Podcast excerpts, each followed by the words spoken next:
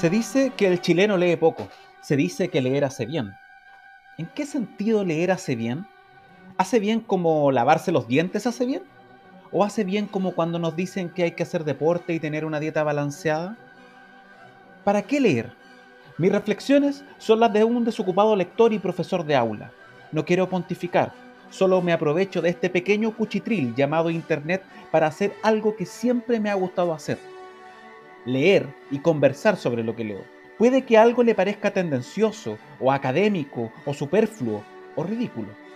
Pero no he podido yo contravenir al orden de la naturaleza, y así, ¿qué podía engendrar el estéril y mal cultivado ingenio mío, sino un podcast seco, avellanado, antojadizo y lleno de pensamientos varios y nunca antes vistos?